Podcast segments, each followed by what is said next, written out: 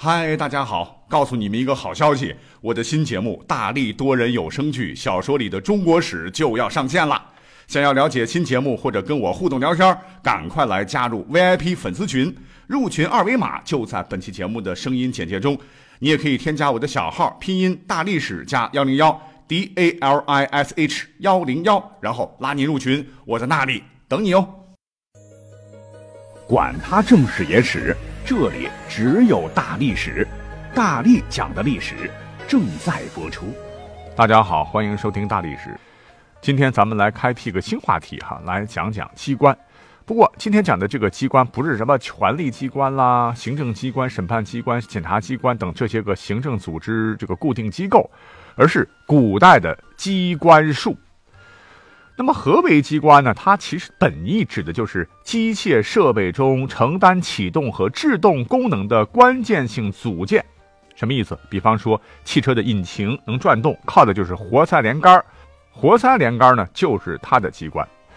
实际上，刚讲到的这个政府机构里边的这个“机关”这个词，它也是借用了原本工程学机关的概念。啊，如果你要真的是去搜的话，你会发现“机关”这个词其实很古老了。咱们的古代人都很聪明啊，他们通过对自然深刻的观察和思考，也制造出了各种机械装置，被广泛应用到军事领域、民用领域各个方面，绝对是人类智慧和创造力的至高体现。所谓是法自术起，机由心生。那沿着这个脉络，本期我们就一起来聊聊神奇的古代机关术。说到这个机关术啊，很多人立马就会想到三国时期的诸葛亮。因为《三国演义》真是深入人心呐，哈，就会立马想到他老人家当年发明的那个连弩和木牛流马。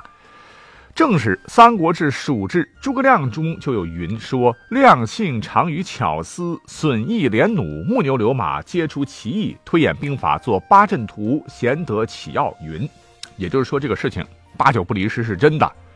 那这个诸葛连弩据考据啊。跟大家想的可能还不太一样啊，不是那种小体型随便瞄准就能嗖嗖嗖啊，而是一种体型巨大、一个人肯定拿不了的、穿透能力极强的一种机械发射装置，可以一弩十箭，堪称是古代版的加特林，杀伤力惊人。据说呢，这个诸葛连弩在热武器还没有出现之前，是堪称单兵作战最强的武器。而这个木牛流马就更神奇了，那堪称是古代版的机器人啊。根据《正史三国志后主传》中记载说，建兴九年，亮复出祁山，以木牛运粮尽退军。十二年春，亮其大众由斜谷出，以流马运，据武功五丈原，与司马宣王对于渭南。我觉得陈寿是不会骗大家的哈，看来这个东西也是确实应用过实战中，且载多而行少，人行六尺，牛行四步，每牛载数十人所食一月之粮。人不大老，牛不饮食。哎，这真是活脱脱的要马儿跑得快，马儿也可以不吃草啊！就简单一提。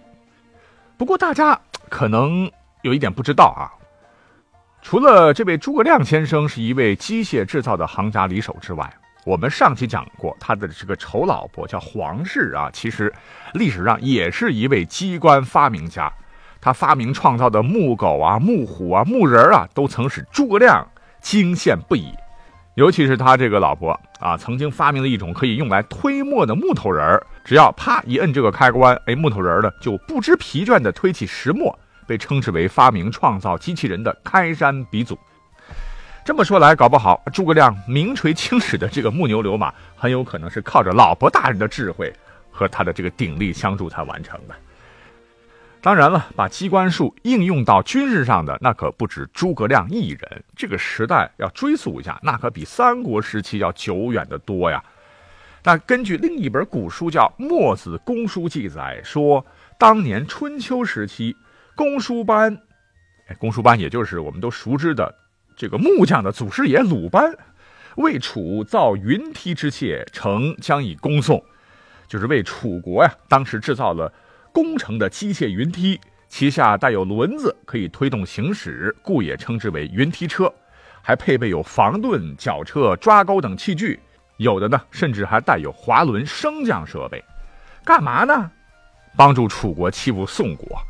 同时期呢，还有一位大家叫墨子啊，他就觉得啊，得你楚国实在是太坏了啊，你攻打宋国这个事儿不正义。他一向讲究兼爱非攻，世界和平啊，是起于齐，行十日十夜而至于郢，见公输班。这墨子从齐国出发，快马加鞭，是吭哧吭哧走了十天十夜，终于见到了机关大师公输班。文中载，墨子解带为城，以牒为械。这墨子解下衣带，模拟城墙，用木渣当做攻城器械。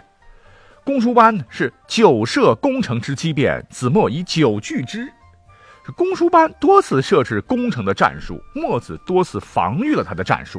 浑身解数都使完了啊！公输班急的是满头大汗，也无可奈何。而墨子之守于有余，就公输班的攻城器械都用尽了，墨子的守城办法还绰绰有余。请注意，这段描写里面，无论是墨子还是公输班，他们这场沙盘推演、精彩对决当中啊，运用了相当数量的战争机械。除了云梯，从九射九具看来，两个人至少使用了十几种对战机械。所以呢，咱们可以大胆猜测，在那个百家争鸣的时代，那个时候的机关术产品种类繁多，大量的被投入到生产战争。特别是在机关术大师的鲁班的带领下呀，楚国应该是具有了相当强大的军工实力啊。所以呢，楚国才会经常的秀 muscle，想打这个就打这个啊。当然了，能让鲁班大神叹服的墨子，那更了不起。作为墨家学派的创始人，他博学多才，为后世尊称为科圣，科目的科啊，圣人的圣。据说呢，他能在顷刻之间将三寸之木削为可载三百公斤重的轴承，啊，历史上肯定也是一流的机关大师了。墨子这本书还记载啊，在当时的墨家发明出的机关器械，那也真是琳琅满目，一点不出鲁班了。比方说什么连弩车呀。啊，就是一种能够置于城墙上，需要十个人驾驶的，可同时发出大弩箭六十支、小弩箭无数的一种大型机械装置。这一听，这不就是古代冷兵器时代的马克沁机枪吗？还有什么旋转机呀，也是一种置于城墙上的大型发射机，机长六尺，由两人操纵。与刚讲的这个连弩车不同的是，更为灵活，能够在一人射箭的同时，由另一人将基座旋转。然后瞄准目标开火，啊，怎么听都觉得这就是古代的可旋转式的机关枪塔呀。除了各种弩，那墨子里面也说了，他们还发明了什么急车，就是外部包铁，一部分埋在地下，能够投射炭火的机器，有多人操纵，用来防备敌方的攻城部队等等。这说起来啊，机关之术在军事上应用的确实是比较多了啊。但是除了军事上，那么据考证啊。机械术在其他领域应用的也是非常广了，比如说在古代的防盗系统当中，我们要知道哈，厚葬习俗啊，真的是在我国是由来已久了啊。那所以历代王侯啊、将相啊，都不惜耗费大量的人力财力来营造自个儿的陵寝和地宫啊。可问题是，你坟里边塞满了金银财宝，那那不就是叫活的人眼热吗？就催生了很多有名的盗墓门派，什么摸金搬山、卸岭，还有发丘，那墓主人死都死的不安生啊。那为了防止自个儿的墓葬被盗墓贼侵扰啊，古人们就在墓穴当中运用机关术，设置了各种各样的防卫机关，来试图阻止盗墓者的进入。据考证，早在两千多年以前呢，人们就开始在墓穴中设置了一些主动防卫的设施。既能起到射杀盗墓者的目的，又能杀一儆百，阻吓盗墓贼。首先去考证应用的比较多的哈，就是刚才提到的弓弩。司马迁撰写的《史记·秦始皇本纪》就曾记载说，始皇初即位，穿至骊山，疾病天下，天下徒送传译七十余万人，穿三高，下同而治国，宫观百官奇器珍怪，席藏满之。也就是说，秦始皇陵里边塞满了各种奇人异宝，如果现在能挖出来的话，呃，一件就是无价之宝啊。所以秦始皇令将作鸡弩使，有所穿进者，则射之。谁有胆敢偷我的宝贝，我就让鸡弩把它射成个刺猬啊！那看来秦始皇他老人家就是弓弩用于防盗墓的这种集大成者。那么秦始皇陵内的史书上说的这个安装的弓弩啊，到底长什么样呢？哎，因为这个秦始皇陵还没有挖掘嘛，所以不好说。